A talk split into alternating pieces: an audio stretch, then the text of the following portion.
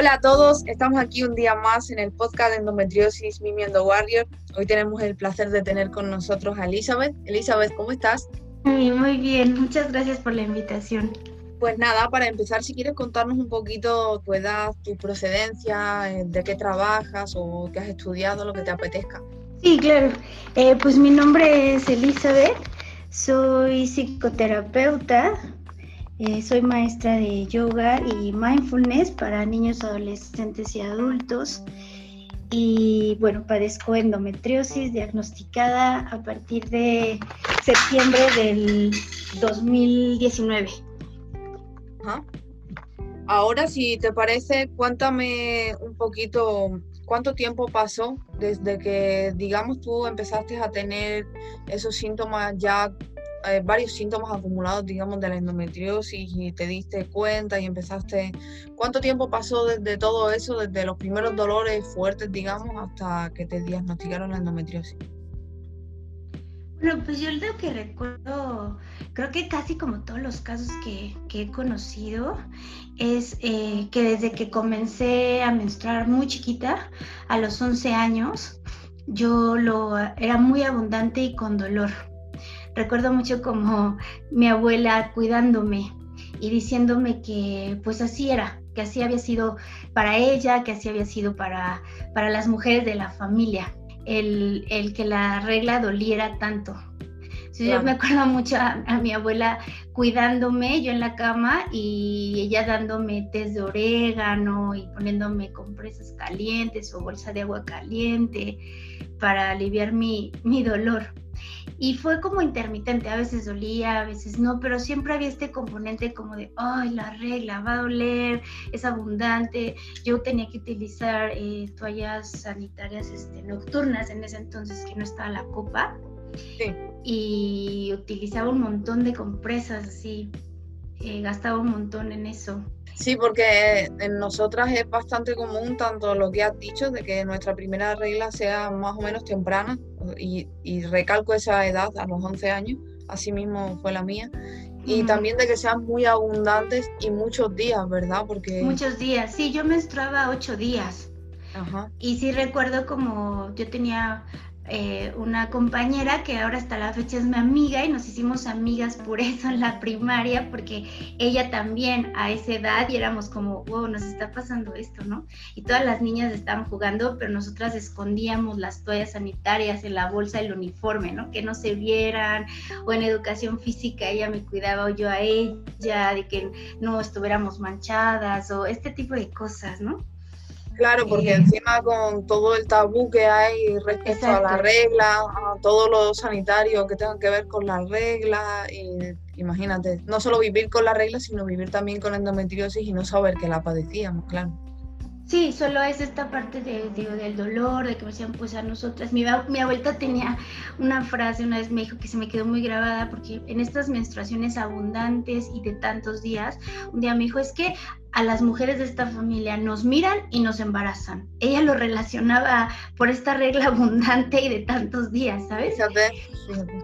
Em, y bueno, pues así fue como empecé yo como en esto de este andar de la menstruación pues más doloroso que, ¿no? Con estos recuerdos dolorosos y pues no tan gratos. Y así lo fui llevando, ¿no? Creo que también cambió mucho mi periodo cuando yo empecé a utilizar la copa menstrual, que ya fue en el año 2011, casi 12. O sea, ya tengo bastantes años usándola. Y ahí cambió mucho porque se redujo el tiempo de, ¿no? Los días que, de mi menstruación se acortaron. También, sobre todo, cambió mi relación con la sangre menstrual. Como te comentaba que yo usaba estas compresas eh, nocturnas y para mí era como, esto es asqueroso, ¿no? Creo que esa era mi relación antes, así de esto me da asco, es doloroso, lo odio. Y cuando empecé a utilizar la copa, esa relación se suavizó y se hizo pues más amable, ¿no? Eh, me sorprendía mucho ver mi sangre en la copa y no tener como esta sensación desagradable que me generaba la compresa. Siempre con práctica eh, se lleva bien. Yo te digo, yo no la uso no porque no quiera, sino porque como estoy tomando todavía pastillas anticonceptivas, sangro muy poquito, entonces como que no me merece la pena. Claro, sí, de hecho yo, la verdad que cuando me, una amiga fue la que me acercó a la copa menstrual y yo le decía, yo creo que no soy candidata porque me voy a manchar, no sé qué va a pasar. Y desde esa vez, desde el 2011, casi 12, no recuerdo bien, no he comprado más toallas sanitarias. Eh, me llegué a meter a nadar, en las clases de yoga uso mi, mi copa, o sea, sí cambió muchísimo, pero eh, mi tema fue que eh, un tiempo yo tomé durante cuatro años pastillas anticonceptivas. No por la, no por la, como método anticonceptivo con, una pareja, no por la endometriosis. Y este, cuando las dejo de tomar, al parecer por los tiempos y lo que me explicaron, se forma este mioma que me encuentran un día eh, estaba yo dando clases y me dio un dolor muy fuerte, eh, me dio náuseas, así de hecho yo creí que era el apéndice y era este mioma, que en ese entonces medía 5 a 6 centímetros, pero que ahí la decisión fue eh, tomar medicina alternativa, dejarlo ahí. Ahora sé que esos miomas son, el único procedimiento es quirúrgico, ya de ese tamaño. Entonces se quedó así. Y después de unos dos años y medio me hice otro ultrasonido y resultó, no sé cómo sucedió, pero el profesional que me lo hizo, el médico que me lo hizo, no vio, no vio el, el mioma. Me dijo, no hay nada.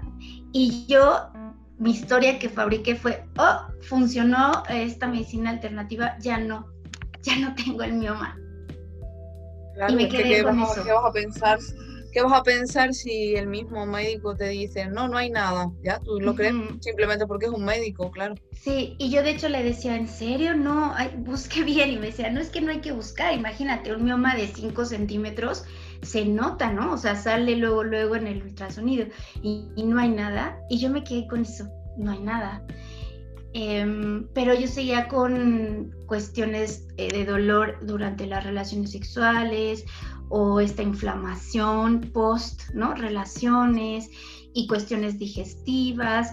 Empezó a aparecer estos coágulos en mi regla y a ser muy dolorosas, cada vez más dolorosas. De hecho, mi caso ya, bueno, fue extremo porque ese, ese mioma, pues ahora sé que siguió creciendo, pero pues yo llegué de urgencias al hospital.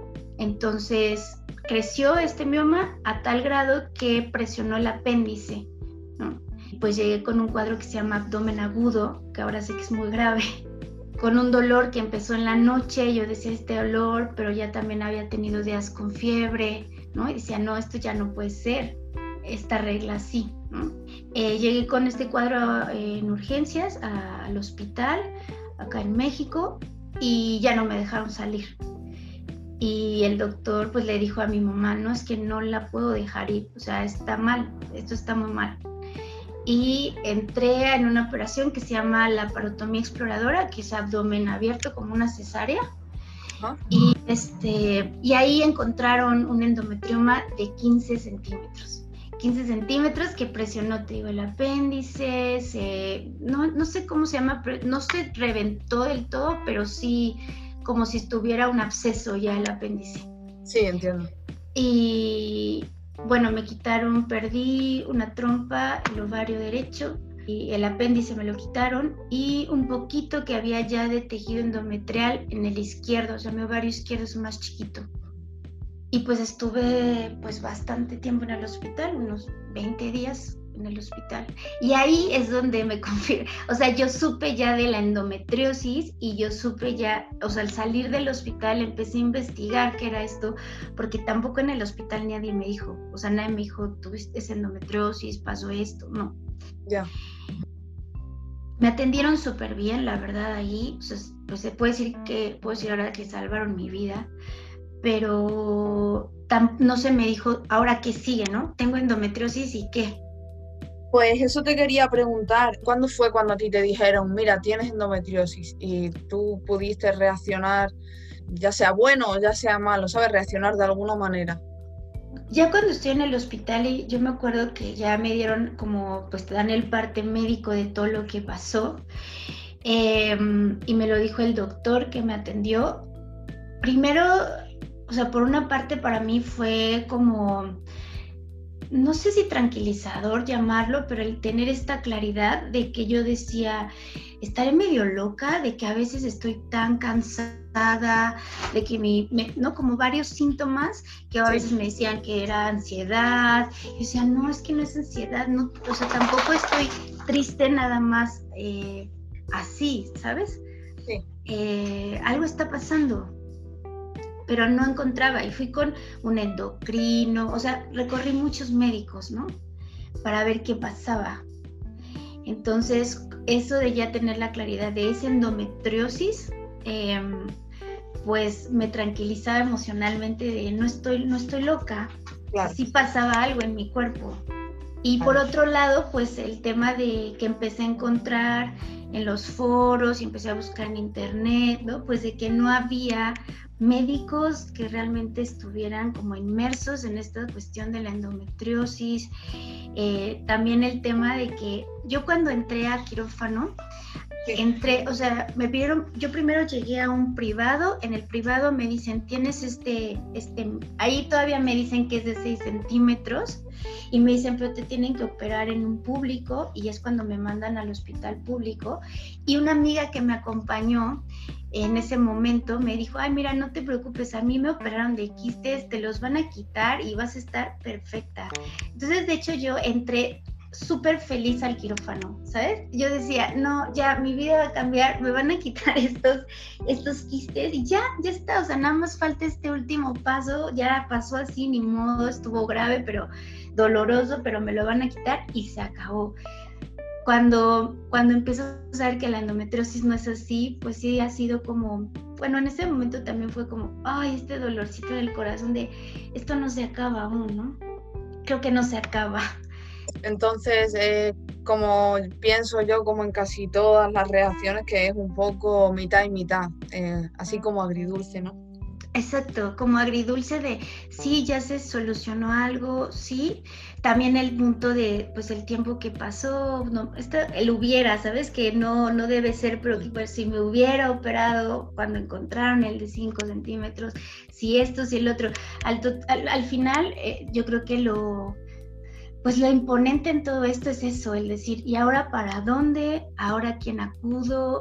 Y este tema que te digo empezando a investigar es pues la endometriosis sigue avanzando, ¿no? Que siento, a mí me encantan las plantas y pues siento que es esta, como esta planta que crece así y abarca como la enredadera y que crecen rápido, ¿no? Y, y fácil. Entonces empezó pues mi búsqueda con distintos médicos, preguntando en foros, escuchando otras chicas como a ti, ¿no? Que así te conocí también. Sí. Y pues buscando tener como respuestas de, ¿y ahora, ahora qué? ¿Cómo me cuido? ¿Cómo mantengo mi salud? Eh, y siempre como creo que está esta como alarma de ese foquito rojo que no deja de parpadear. Sí, Sí, porque sabemos que para nosotros esto es para toda la vida, es crónico y sabemos que los focos endometriales no van a desaparecer eh, tengamos las operaciones que tengamos, hay personas que pueden mejorar y después de eso pueden controlar ese crecimiento, ¿verdad? Y ojalá cada vez eso sea más posible, pero suceda antes para que no llegue como a ti en el caso de 15 centímetros. Es que es una pasada. Eh, quería preguntarte también eh, qué tratamiento estás llevando en la actualidad. Bueno, en la actualidad eh, yo cuando salí del hospital no recibí ningún tratamiento alópata. Eh, empecé a tomar un medicamento de medicina ayurveda que unos queridos amigos eh, súper especialistas y estudiados en todo este tipo de medicina me prepararon con la finalidad de que de, ellos le llaman tejido frío a este tejido. Entonces, con la finalidad de sí, igual cortar como el crecimiento de este tejido frío y empecé con una dieta antiinflamatoria súper, súper, súper disciplinada. O sea, antes, antes yo sabía como, bueno, si se me antoja, pues no pasa nada, un poquito, ¿sabes? Y ahorita para mí ahora ya es nada de gluten, nada de procesados, em, azúcares tampoco, carne roja, eh, grasas, eh, leguminosas, todo lo que pueda inflamar lo he quitado, eh, refresco, que yo ya tenía una dieta como digo, como bastante buena, pero siempre esta cuestión de, bueno, pues hoy me doy un gustito, ¿no? Sí, no pasa nada. Y después mi gustito, ya mi, mi abdomen otra vez así botado y de tres meses de embarazo o más, no sé. Em, entonces ahora lo quité por completo, estoy con una nutrióloga que me ve cada mes y hubo un cambio muy importante, o hubo un antes y un después. Mi digestión cambió por completo, la inflamación cambió por completo. Yo estoy muy poco inflamada y y ya durante mi regla, no antes, porque yo empezaba a inflamarme, bueno, podía suceder cuando sea, ¿no? Pero en el premenstrual, menstrual, o sea, pero también podría suceder, ya pasó hoy inflamación, hoy amanecí, así que no me puedo abrochar el pantalón. Em, y ahora no.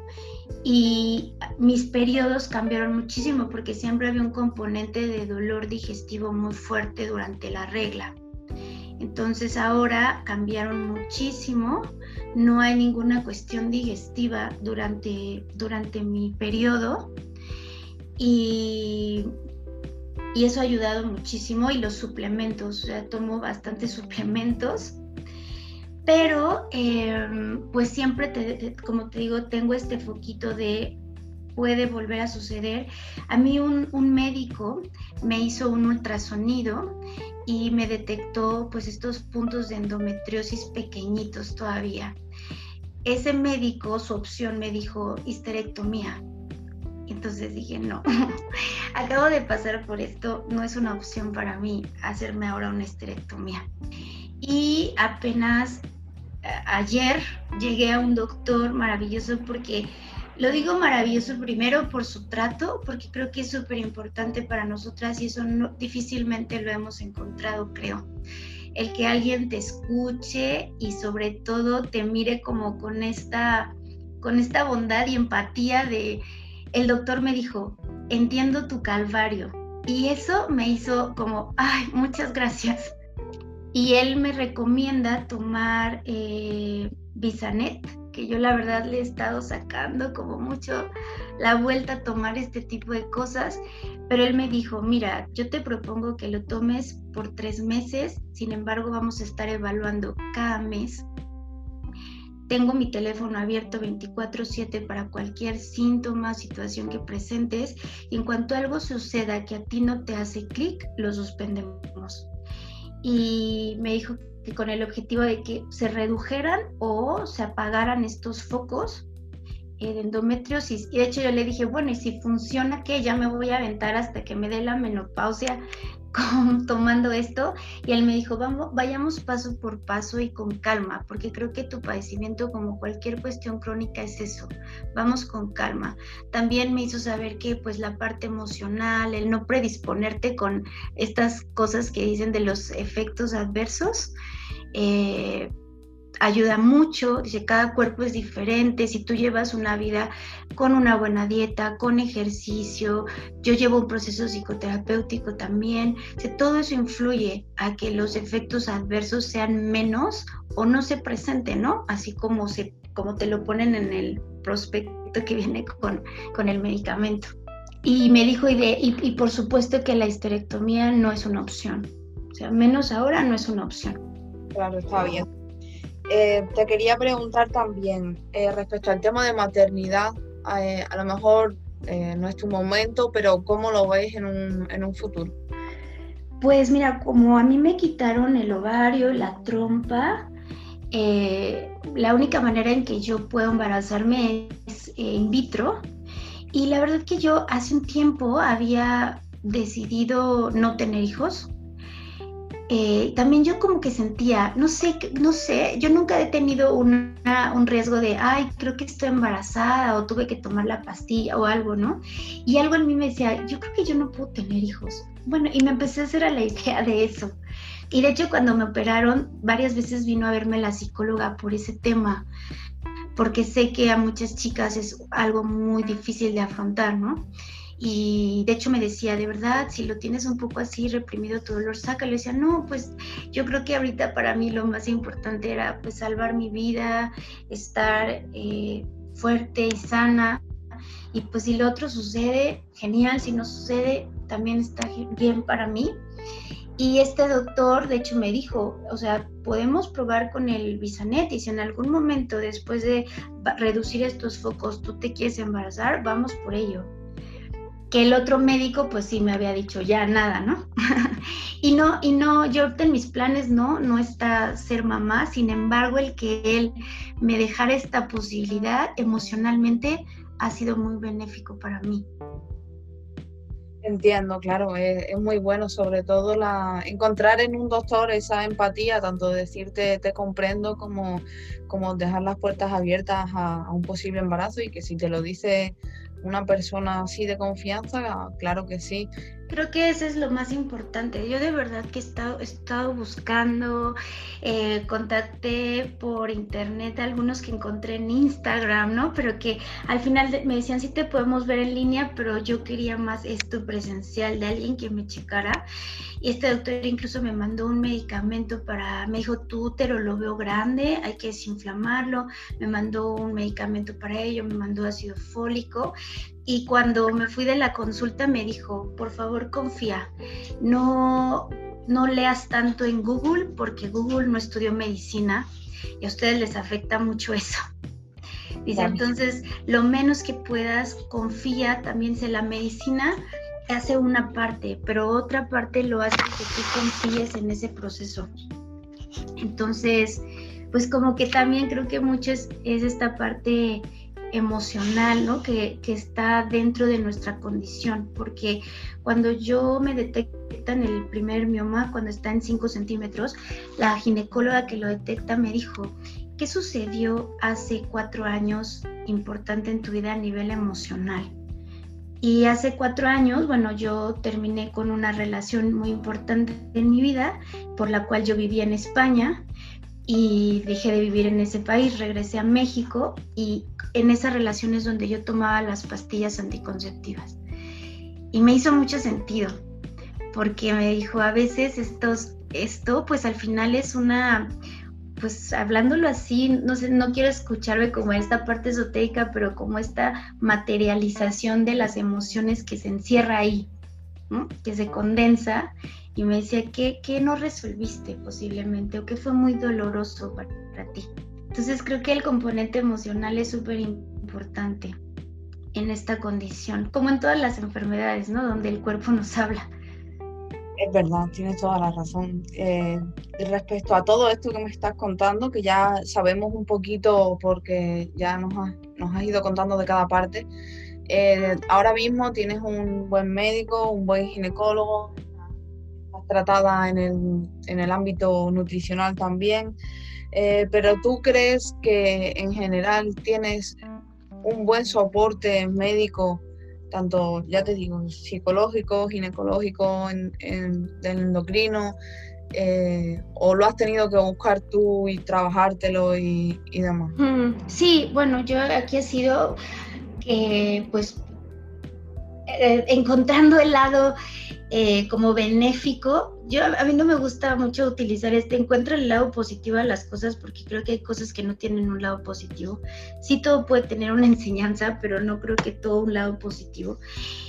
pues llegué al hospital Gea González de Tlalpan, aquí en México, que es un hospital público, donde me atendieron de maravilla, de verdad, donde tuve todos los especialistas cuidándome hasta que salí del hospital y, tengo esta consulta, ¿no? Que es muy difícil como todo, como todo público y aparte a mí me tocó que me, pues esto del COVID, ¿no? Que me, me decían, yo trabajo con un grupo de médicos, también en una clínica donde yo estoy en la parte eh, emocional y este equipo de médicos compañeros me decían, ahorita no vayas al hospital a que te hagan revisión ni estudios ni nada, ¿no?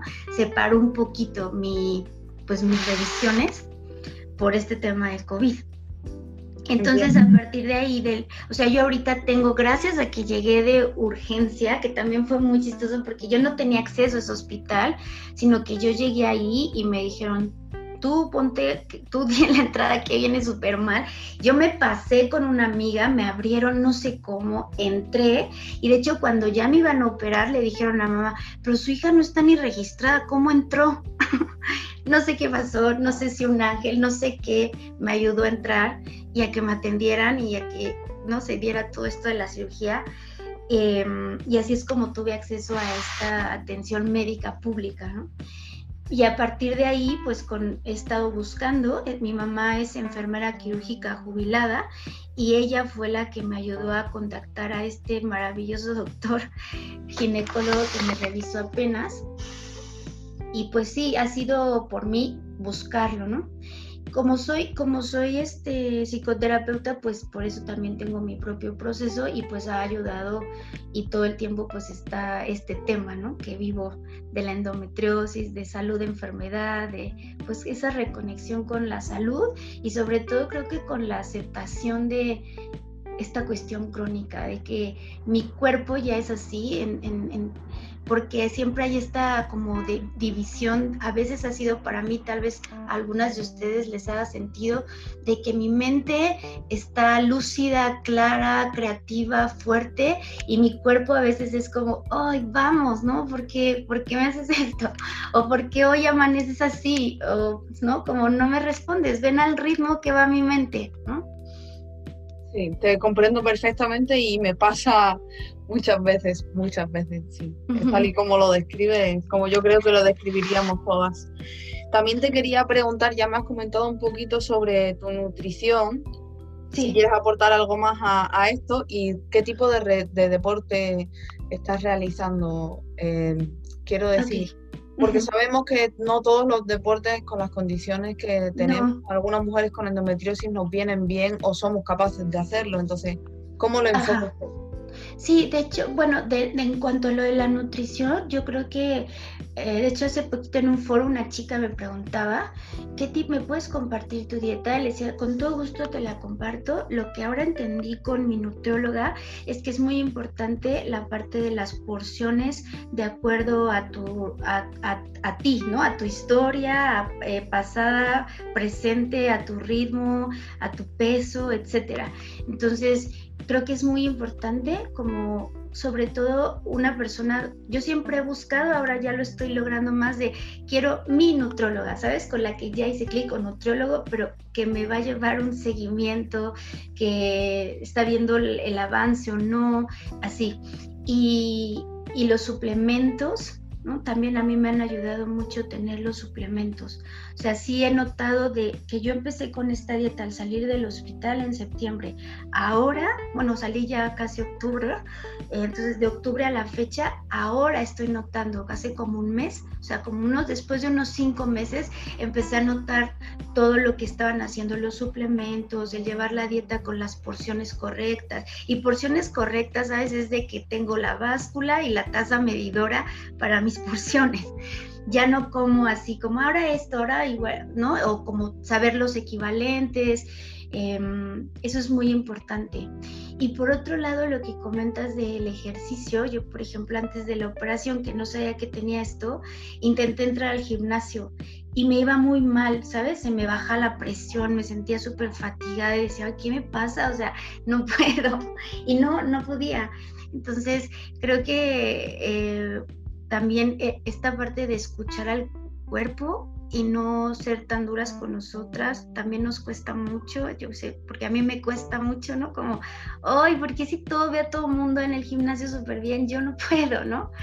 Em, yo, yo doy un tipo de yoga que se llama yoga accesible, que es un yoga adaptado y su objetivo es ser un yoga para todos los cuerpos, adaptado a la condición física y emocional de cada persona. Em, entonces, a mí me ha funcionado tanto impartirlo como practicarlo. Y de hecho, justo que, que, si lo sé, después te lo compartiré a ti para que lo compartas con las personas que te siguen. Apenas una ex compañera de la primaria con fibromialgia está creando, ella es este, pues tiene que ver con toda esta parte del ejercicio y, coach de ejercicio, etcétera, de funcional, este ejercicio funcional. Y me decía, estoy haciendo un grupo para personas con diferentes condiciones crónicas que busquen este tipo de ejercicio, pero adaptado a esta condición, ¿no? Y me parece maravilloso. De hecho, mi hijo, Eli, ¿quieres entrar? Yo, sí, sí quiero, porque alguna vez también lo he intentado y pues me canso o, o si amanezco con dolor del vientre, pues me duele, ¿no? Hacer ciertas cosas. Eh, creo que también la parte de meditar, de encontrar como un refugio. A mí me ha funcionado eh, esta parte de tener un refugio emocional. Para mí son, por ejemplo, las plantas, ¿no? Y tener este espacio de jardinería y de calma. Creo que es muy importante. Sí, eso es verdad, es muy bueno. Y también los animales que, que sé que tienes y sé que te acompañan siempre y, y ellos son muy importantes porque sienten esos días que nosotros estamos peor y, no hace falta que le pidamos nada, ¿sabes? No es como las personas que le tienes que pedir, que le tienes que decir incluso eh, lo que no se ve, ellos lo saben. Sí, es, sí. es muy bueno. Sí. Eh, más o menos me has comentado ya lo que utilizaba tu abuelita contigo, como las bolsas de calor o los test de orégano, eh, pero en la actualidad, ¿qué, ¿qué, métodos así tipo natural utilizas para el dolor? Pues a mí me funciona muy bien la bolsa de agua caliente. Eso me ayuda muchísimo y estar tomando, por ejemplo, incluso agua, ¿eh? pero que esté tibia, me ayuda mucho eh, té de manzanilla, jengibre, tomo cúrcuma y de hecho tomo un comprimido que tiene eh, diferentes, tiene cúrcuma, jengibre, ajo, equinacia, tiene como diferentes este, hierbitas eh, y eso lo tomo. Más lo que lo, la, más la parte pues que tomo en la alimentación, ¿no? pero nada más, o sea, como ahorita es lo que, la, para mí el agua caliente es fundamental cuando, cuando tengo el periodo, que de hecho creo que eso no sé si lo comenté, pero ahora mi periodo es de cinco días. Eh, de esos cinco días, dos son de sangrado abundante y uno ya no es todo el día de dolor, es unas horas de dolor que es un dolor fuerte. De hecho, en alguno de estos últimos periodos tuve que tomar ketablaco. Eh, pero es un dolor, ¿sabes, que cambió? Es muy raro, no sé qué pasó después de la cirugía, pero es un dolor tipo neuropático, como si me rasgaran las piernas y al mismo tiempo me echaran ácido o no sé cómo llamarlos. Es algo así que siento que me están abriendo las piernas con unos tenedores o no sé, horrible pero ese es el dolor que ahora me da. Pero me da eh, horas, ¿sabes? Que hay gente que luego lo digo y se sorprende, pero para mí es como, como que doy gracias incluso, ¿sabes? De, no son una semana de dolor, no es todo el día de dolor, son unas horas, lo puedo resolver, ¿no? Mi sangre es ligera, es roja, no hay coágulos, entonces, pues también es como la el motivo por el que yo he considerado esto de tomar el bisanet y ver cómo va, eh, porque pues no quisiera, ¿sabes? Eh, regresar al estado que, pues sí, del que salí y, y pues eso. ¿Y qué me cuentas de, bueno, eh, como decirte, en el tema de relaciones íntimas, eh, ¿cómo lo llevas? No sé si ahora tienes pareja, no, no necesito tampoco que me lo digas, pero ¿Cómo lo has llevado a este tiempo cuando más mm. dolor has tenido este tema? Fíjate que para mí, y eso también eh, lo estoy como tratando y lo estoy... Creo que primero es aceptarlo, creo que primero es sentarse con esa sensación difícil, el hecho de que me he percibido con cierto estrés postraumático por como, lo, fue mi situación, ¿no? del hospital porque yo, como les comenté, entré, entré súper feliz, de hecho me despedí súper feliz, de hecho salí súper feliz y estaba hasta creo que brindando porque todavía tenía la anestesia, pero después se alargó y se alargó y se alargó y yo ya estaba muy agotada en el hospital. Y a veces me decían que ya me daban de alta y después me decían que no, que, podrían, que podía ser que entrara otra vez al quirófano. De hecho, incluso un día me desmayé bañándome y le decía yo a las enfermeras, es que yo me quise desmayar porque ya no encuentro cómo salir de aquí, ¿no? Al, al final quería salir un rato en mi mente de esta angustia. Entiendo. Entonces empezó a ser muy angustiante para mí ya estar ahí y salí así, ¿no? Em, y entonces para mí ahorita el tema de relaciones sexuales hay cierta parte que me da miedo, pero no es un miedo totalmente consciente, ¿sabes? Es como, no sé, como si tuviera una herida dentro o algo frágil que dijera, oh, no, espera, no quiero que se toque aún. No sé ni cómo ponerlo bien en palabras, pero hay algo que todavía está ahí muy sensible. Em, incluso el hecho a mí me hicieron la parotomía, como les digo, es una herida de mi ombligo hasta, hasta el pubis, es una herida grande y como ver la herida, eh, aceptarla, ¿no? integrarla, todo eso. Sí, te entiendo. Eh, es como la verdad que yo siento que mi vida sexual va a empezar como si, em, como si no hubiera tenido relaciones y empezara otra vez, ¿sabes? Tanto físicamente como emocionalmente. Claro, es, normal, es normal porque hasta que, es lo que me estás diciendo, hasta que tú eh, te aceptes en tu cuerpo y superes ciertos miedos, eh, siempre trabajando lo que dices eh, con, desde un enfoque holístico, pues llegará tu momento y ya está.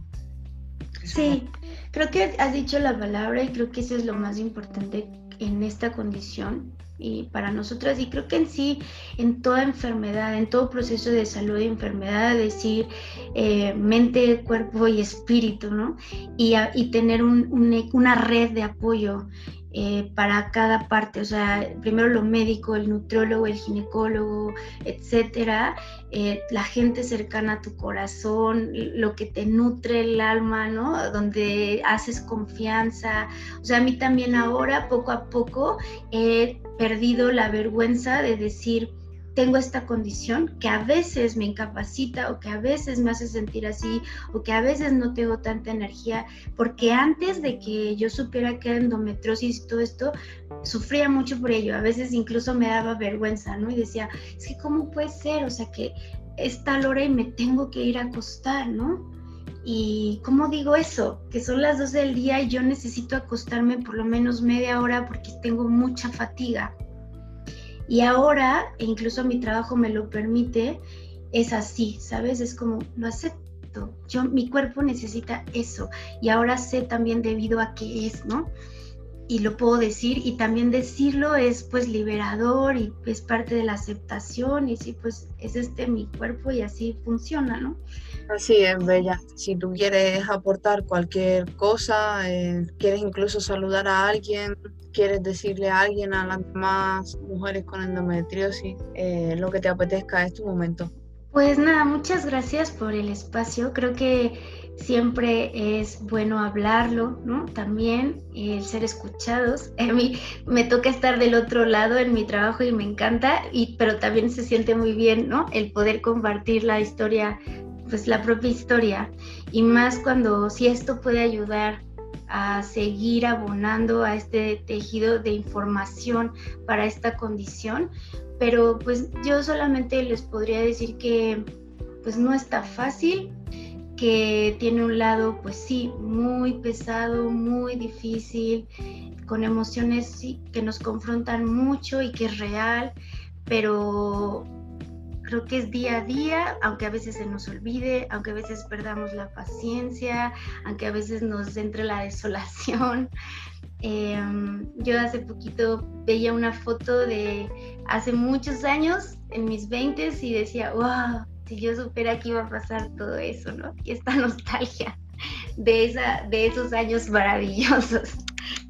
Eh, pero bueno, yo les deseo lo mejor y sobre todo que pues que se informen con profesionales. A veces no es tan fácil, pero creo que no hay que perder como este enfoque hasta que encuentre cada uno el médico con el que física y emocionalmente se sienta cómoda y segura y escuchada. Y pues muchas gracias, Mimi. Sí, muchas gracias a ti por contarme tu historia y por estas últimas palabras que eh, tú misma estás ahí también con tu trabajo y, puedes ayudar a muchas mujeres, a muchas personas en general con todas las condiciones, pero también con nuestra condición. Así que si alguna tiene alguna pregunta o se anima, eh, podéis contactar con Elizabeth también. Sí, claro, de hecho a mí esto no lo mencioné, si da tiempo rápido, eh, estas prácticas de atención plena eh, y sirven muchísimo para el dolor crónico. Entonces, si alguna chica está interesada en que le platique cómo es, en iniciar en esto, pues también con mucho gusto yo se los comparto. A mí esto me ayudó muchísimo, la verdad, en el hospital, que es creo que cuando uno debe poner en práctica todo y el poder eh, utilizar este entrenamiento que he llevado de mi mente y de mis emociones ya en el hospital, ya en el suceso, pues a mí me ayudó muchísimo a sostenerme ahí en ese tiempo y ahora, ¿no? Genial, genial de verdad, porque es, eso es lo que dices, el enfoque holístico es, muy importante y en él entra tanto la nutrición, eh, la medicación, eh, los tratamientos naturales, el yoga, la meditación y por supuesto todo lo que te haga sentir bien, porque con tanto dolor en nuestra vida necesitamos muchas cosas que nos hagan sentir bien eh, a nosotras y a su vez, si nosotras estamos bien, vamos a estar mejor con, con las personas de nuestro alrededor. Pues muchísimas gracias Elizabeth eh, por estar con nosotros y contarnos tu historia. Espero que sigas progresando y que nos vayas contando tus avances. Muchas gracias. Pues deseo lo mismo para ti y para todas, que, que alcancemos la calma y la salud y, y el cese del sufrimiento y el dolor. Pues muchas gracias, Elizabeth. Un beso grande. Un beso. Bye.